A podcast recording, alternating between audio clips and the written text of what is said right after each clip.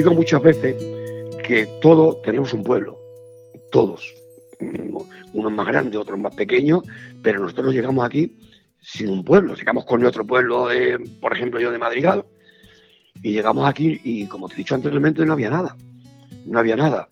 Y bueno, ya te digo, se hacía, se vendía en el campo y se hacía la, la misa en el campo, porque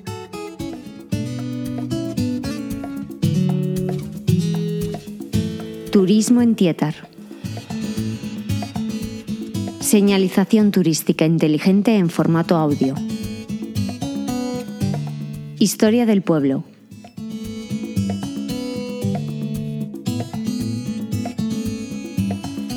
Fundado en 1960 como pueblo de colonización, el municipio de Tietar fue una pedanía del ayuntamiento de Talayuela hasta el 8 de marzo de 2006 que a la vista del decreto 235-2005 de 25 de octubre de la Junta de Extremadura se constituyó como entidad local menor. Actualmente y desde el 12 de junio de 2013 es un municipio de pleno derecho de España tras obtener la independencia del Ayuntamiento de Talayuela. Pero, ¿cómo se comienza un pueblo de cero? Este pueblo de Dieta está hecho, eh, la mayoría, en una de Saboyal de Sagradilla, fíjate, que está Sagradilla a 100 kilómetros de aquí, y la de Saboyal está aquí en el Centenillo, que esto se llama Centenillo.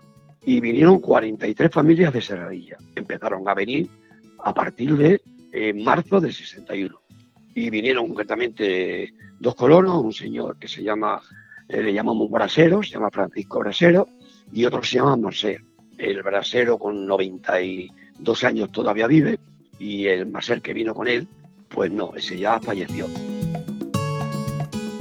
Este pueblo es el epicentro de, otro grupo de pueblos, entre ellos Pueblo Nuevo de Miramontes, Santa María de las Lomas, Barquilla de Pinares, Rosalejo y Tietar.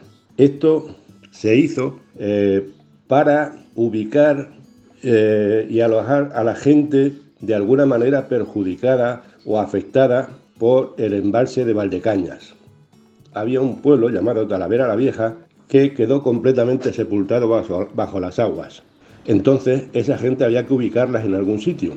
Entonces por eso se construyeron estos cinco pueblos a los cuales mm, en principio solamente tenían derecho a venir a vivir aquí las personas afectadas. Por ejemplo, las de Talaverilla, eh, Berrocalejo, El Gordo, Bonal de Ibor, Peralea de la Mata, porque parte de sus tierras quedaron también sepultados bajo las aguas y había que darle a esa gente la oportunidad de poder mm, seguir trabajando en algún sitio.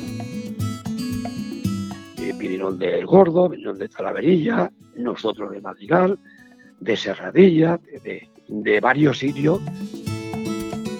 Entonces la gente de Serradilla también tuvo derecho porque resulta que aquí una parte grande de las tierras ocupadas para hacer los pueblos pertenecían al ayuntamiento de Serradilla.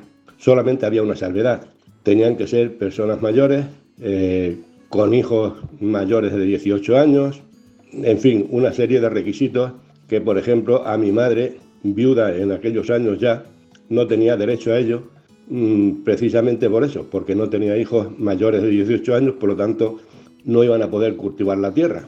Tuvo que comprar una casa aquí en Tieta, en la cual vivo yo hoy y de la cual me siento muy orgulloso y esta familia, pues, vinieron aquí a Tieta, no había luces, no había, ya te digo, las medias casas, se vivía en las dependencias, porque las casas no estaban terminadas, en las dependencias donde luego se metía el ganado, ¿me entiendes? Y, ya lo dieron, una, habían dado una vaca, le habían dado una pareja de, de, yuntas para y a uno de esos le comprábamos nosotros la leche. Y vinimos un día 2 de agosto de 1961 llegamos en un camión, tú fíjate cómo son las cosas ahora y cómo eran antes. Veníamos en un camión mi abuela, mi padre, mi hermano, que somos seis hermanos, y, mi madre, y todos veníamos, unos en la cabina y otros arriba, porque antes se iba así en los camiones y en los autobuses y en todos los sitios, ¿no? Y llegamos a las 10 de la noche, cuando el, el camión había terminado de trabajar su faena diaria, y vinimos a la casilla y no habíamos estado nunca en el campo, y entonces, pues ahí empezamos nuestra vida aquí, en, términos municipal de dieta. Vinimos al día siguiente, ya te digo, del día que llegamos, y vinimos a buscar leche lo primero, leche porque éramos eh, chicos pequeños, así conocimos nosotros la dieta, así, viniendo a por la leche, viniendo a por agua, viniendo a comprar, y era un diario que teníamos que venir, entonces con bicicleta, con bicicleta o con burro. Teníamos una burra también una aguaya y veníamos a comprar todas las cosas. Que en el, 60, bueno, el 61 cuando nos vinimos, veníamos mi, mis padres, una hermana que tenía 16, luego la otra tenía 9 y yo 6. Aquí mis padres vivían en Cerradilla y como estos eran pueblos nuevos, mi padre tenía trabajo, trabajaba en una fábrica de, harina. Pues claro, que Cerradilla allí no había salida así para muchachas, luego ya. Aquí ahora ir a servir a Placencia o a Madrid. Pues aquí nos vinimos a trabajar en el campo.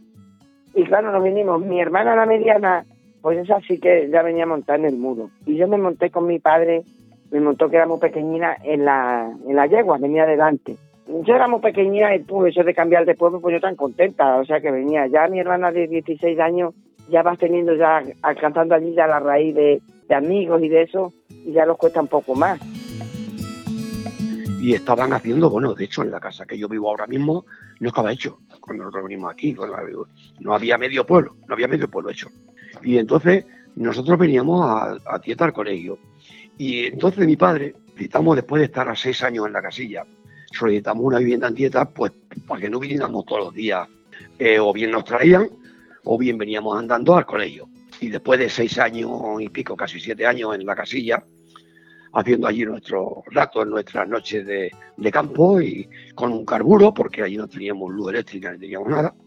Para cualquier sitio que nos movíamos de la casilla, pues teníamos que ir con un candil.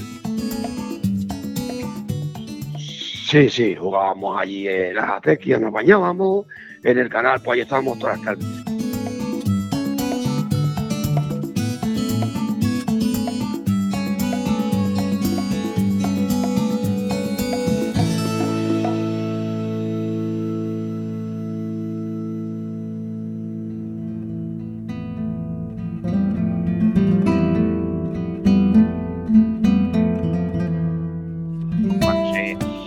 Los del libro Viajero, estamos hablando igual de 15 o 17 años. Y se hizo un libro, o sea, era una, un taco de folios en blanco y que bueno, que cada iba pasando por cada casa y cada casa, o sea, en cada vecino, tal, que quería eh, de argumentar lo que lo que a él le pareciera de su vivencia o de eh, antiguamente, o sea, de anteriormente de venir al pueblo o cuando llegaron o cuando estaban aquí, cómo lo pasaron, cómo estaban, cómo vivieron, cómo se fue desarrollando su vida normal, ¿no? Dentro de, de, bueno, pues del desarrollo normal ya, el cambio, de venir del pueblo, de donde cada uno era, aquí a dieta, ¿no? Y bueno, pues que la convivencia, que era importante también, porque claro, aquí venía gente de muchos pueblos que, pues que las culturas del pueblo, las costumbres, bueno, pues eran digamos, pues totalmente, aunque eran parecidas, pero bueno, cada uno tenía en su pueblo, como pasa ahora, ¿no?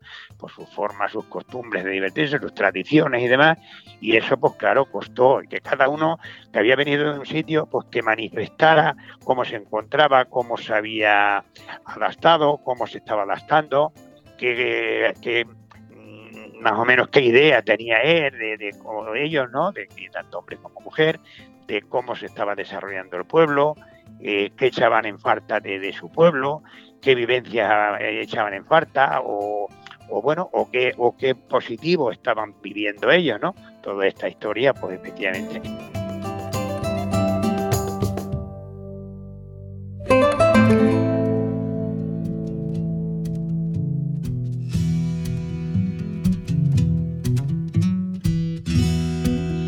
Luego aquí hubo un tiempo en el que todo tiene un principio y aquí hubo un principio. Y un principio está muy ligado a una figura que fue el sacerdote del pueblo, que fue don Emilio Sánchez Soto, el primer sacerdote que tuvimos en Dieta.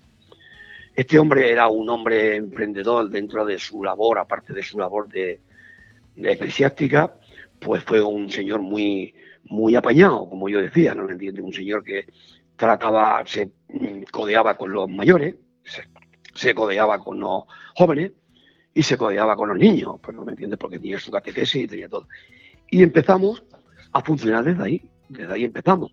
teníamos, empezamos a tener reuniones, reuniones periódicas los, los mozos y las teníamos en la iglesia con el cura y entonces ahí se hablaba un poco de todo. Pero claro, te cuento, a un lado las chicas y a otro los chicos, que entonces no nos podíamos juntar, ¿eh? Y de ahí empezamos un poco hacer lo primero que se hizo en Tieta, que fue un equipo de fútbol dentro de lo que se iba fundando poco a poco, pues se hizo un equipo de fútbol. Empecé a jugar al fútbol, estuve cuatro o cinco años jugando, y luego ya íbamos creciendo, y ¿qué hice? Pues con el cura y con otros compañeros más, pues me hice presidente del fútbol. Y conseguimos llegar con el equipo de Tieta a asumir la primera preferente, cosa que no ha estado nunca en la historia el equipo de Tieta.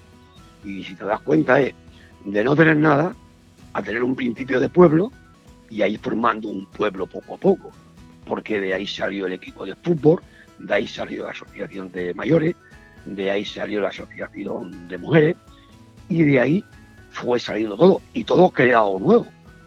El asociacionismo para mí es importantísimo en todo. En todo porque ahí se, da la oportunidad a ser socio y a hablar. Nos enseñamos a respetar y nos enseñamos, nos enseñamos a controlar. Y todo lo que sea bajo una disciplina y bajo un equipo de personas, se pueden hacer las cosas, porque todos podemos decir que somos muy buenos y que somos muy valientes, pero si no creamos un equipo, yo siempre he pensado que nunca llegaremos a nada. Y yo puedo presumir de que he sido presidente de muchas cosas, pero siempre gracias al buen equipo que he formado con otras personas que son los que hemos colaborado y hemos ayudado al pueblo.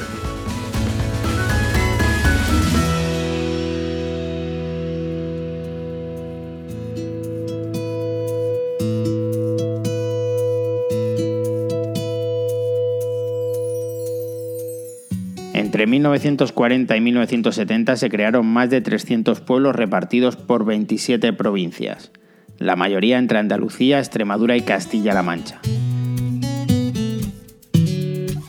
Unas 60.000 familias fueron trasladadas a estos pueblos de nueva edificación, recibieron un lote y se convirtieron de la noche a la mañana en propietarios con casa y tierras de regadío. Este proyecto tenía un objetivo claro, repoblar zonas agrarias, convertidas en plantaciones de regadío con un campesinado autosuficiente, Así fue como el Instituto Nacional de Colonización coordinó el mayor desplazamiento humano de la península ibérica en el siglo XX. Aquí llegó un señor, por ejemplo, que se llamaba, uno que lo llamamos los monalos, que todavía siguen, que tenían, tuvieron un baile. Eh, llegó otro que se llama Tío de Talaverilla, eh, los bonalos que eran de Bonal, y llegaron a empezar a poner tiendas en las casas que se iban haciendo, que iban teniendo ellos, pues empezamos a tener tiendas, empezamos a tener estancos, empezamos a tener bares y poco a poco pues la iglesia, el fútbol, las tiendas, los bares, se fue creando todo, porque todo se ha creado nuevo, no había que... Aquí no nos han dado nada hecho.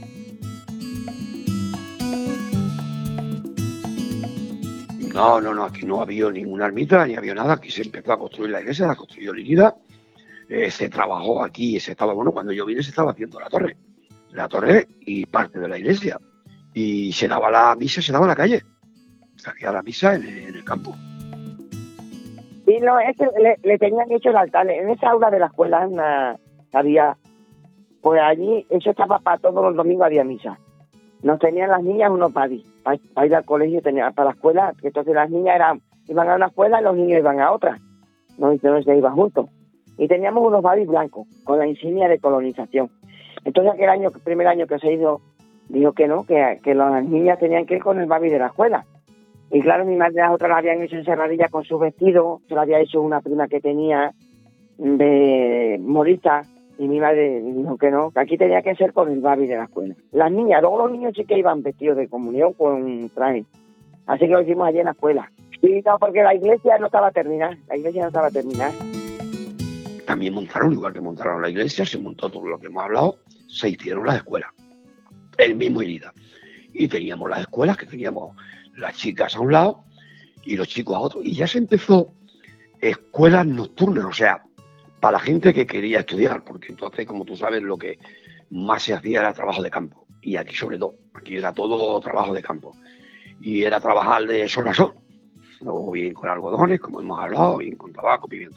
Y entonces, pues, se empezó a crear eh, las escuelas nocturnas, o sea, que se daban clases por la noche para los mayores, para que se sacaran el certificado de estudios primarios y para que aprendieran. Y muchos, como ya te digo yo, concretamente me saqué el certificado después de estar trabajando todo el día cuando ya tuve la edad.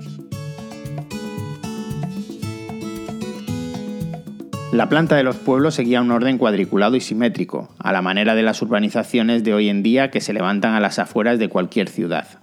Los niños se equivocaban de casa los primeros días. Todas iguales, las plazas se repetían y las calles presentaban fachadas prácticamente idénticas. Nosotros, mis padres, nos fuimos a vivir de la plaza para abajo y había una, hay una plazoleta, aquella se llama la calle de los Alaños, y estaba a la esquina. Entonces mi padre y nosotros no nos confundíamos, pero había mucha gente que tenían que poner piedras y eso porque como era todo igual, y es que parece que la gente antes, no sé, éramos más más porque digo yo, porque es que todas las casas iguales. Nosotros, nosotros con la esquina teníamos una ventaja, que estaba la esquina.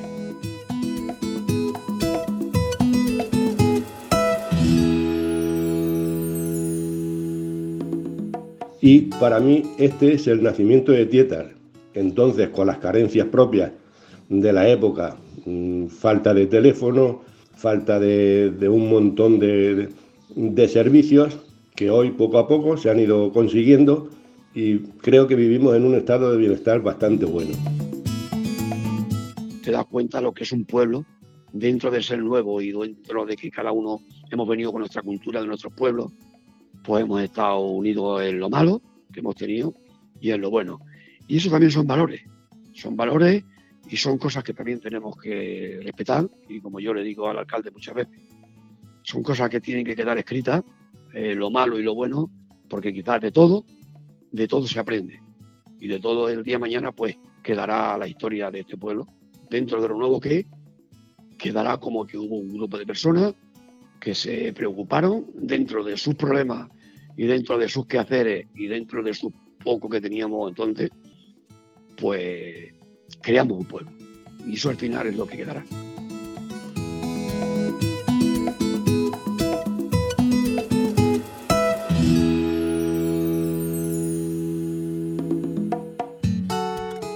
Una producción de Radio Viajera financiada en el marco del Proyecto para el Desarrollo de los Pueblos Inteligentes de la Junta de Extremadura y la Unión Europea, con el apoyo del Ayuntamiento de Tietar.